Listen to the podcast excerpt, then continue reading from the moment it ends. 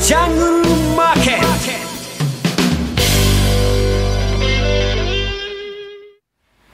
ゴーゴージャングルマーケット。このコーナーは、投資家の英知をすべての人に、投資コンテンツ e コマースを運営するゴゴジャンの提供でお送りします。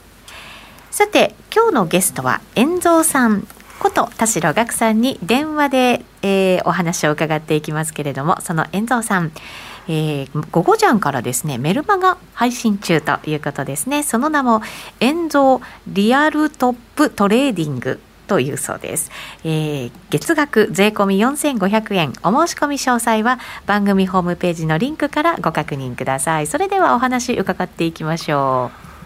遠藤さん、こんにちは。こんにちは。鎌田でございます。本日ご指導のほどよろしくお願いいたします。よはいろしくお願いします。えっと、ドル円相場の今後ということで、まずお話伺ってもよろしいでしょうか。はいはい。えで、ドル円相場、ドルの上値が重くなったっていうのが、まあ一般的な見立てになっておりますけれども、あの、遠藤さんはこれをどのように今見てらっしゃいますでしょうか？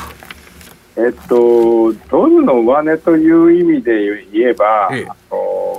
とりあえずドルが重くなったというよりは、はい。えっと、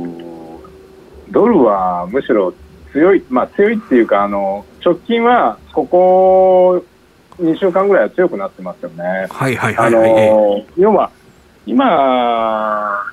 やっぱり最初のドル円が上がった時っていうのは、まあ、昨年の10月ぐらいからの動きっていうのは、FOMC であの利上げするっていうんで、えー金利が、ドルの金利上がるんでドル高っていうイメージだったんですけど、ええ今はむしろ、まあ、金利は短いところは上がってるんですけど、株の動きで、金利の影響が株を押し下げちゃって、それでリスクオフで円高でドル高みたいな風になっちゃってますよね。うんだから、先週から特に、あのーそこら辺、えっ、と、18日ぐらいですか、えードルが、えー、と結構上昇して、まあ、その時の動きって、18日はむしろ、えっ、と、ドル円って115円まで行ったんですけど、あの、ええ。日銀、日銀があって、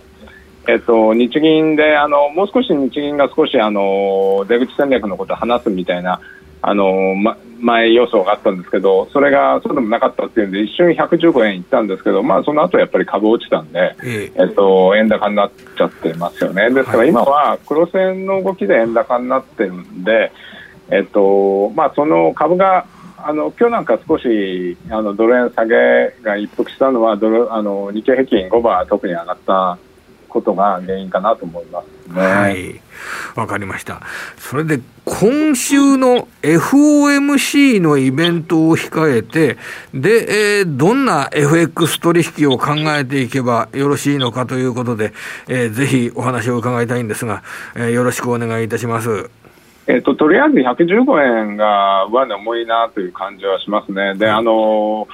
まあ、あのーマーケットが今多分、より、あのー2月の、あのー2月にテバリングやめるとか、えっと、4回じゃなくて、まあ、4回以上利上げするとかみたいな、そんなすごく多角的なことが出てるんで、そういうのを多分株とか織り込みにいってるんだと思うんですよね。で、ええこれで FOMC が何もな何もないっていうか、その高波動があの今まで通りだったら、むしろ株ちょっと一旦反発して、あのドル円も円安方向に戻すんじゃないかなと思ってるんですけど、はい。まあ、より高波的なものが出ちゃうと、ちょっと株が心配ですねという感じで、当面ドル円は112円の50、前回の安値が、えっ、と、重要なサポートになってるんで、まあ、112円50から115円ぐらいのレンジになるんじゃないかなっていうふうに見ています。はい。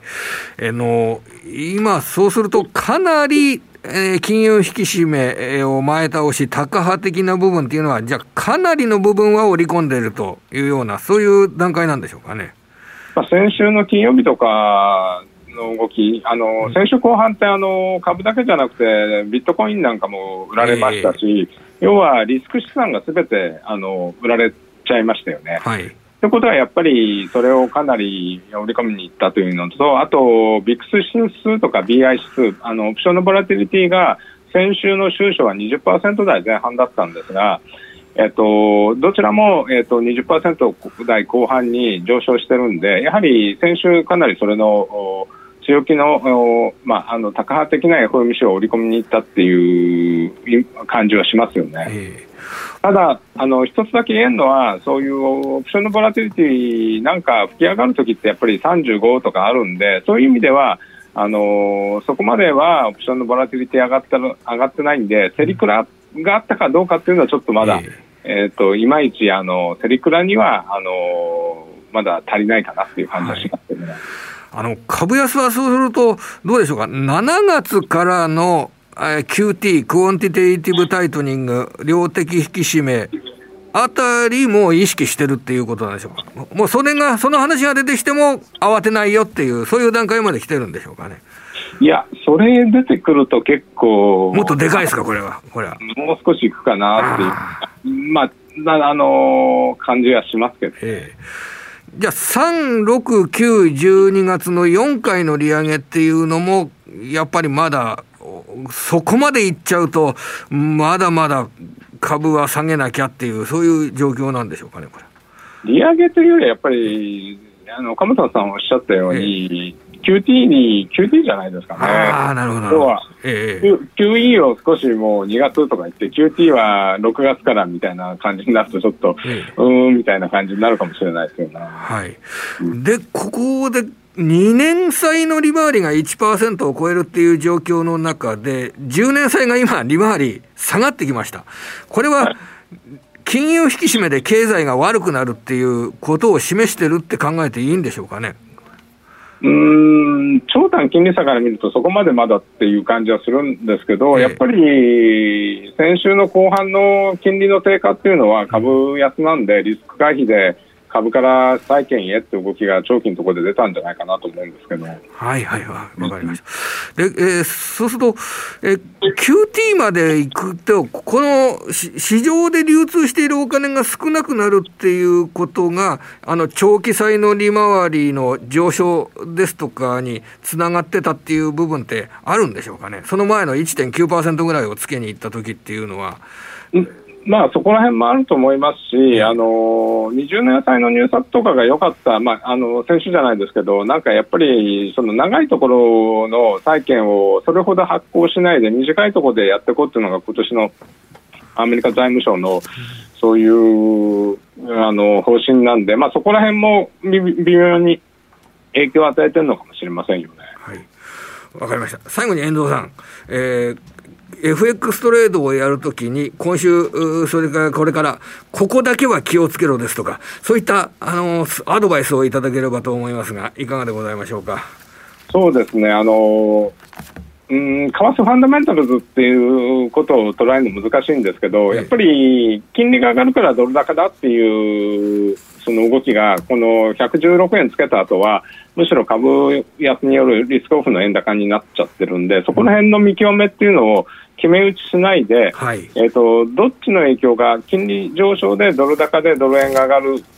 のか、それともリスクオフで、えーと、ドル高だけど円高になるのかっていうその見極めを、うん、まあ、株見ながら FX やってる人も株見ながら、えーと今はそれの違いで動いてるんで、そこを、あの判断を間違いないようにしていただきたいかなというふうに思います。はい、わかりました。遠藤さん、本日ありがとうございました。ありがとうございます。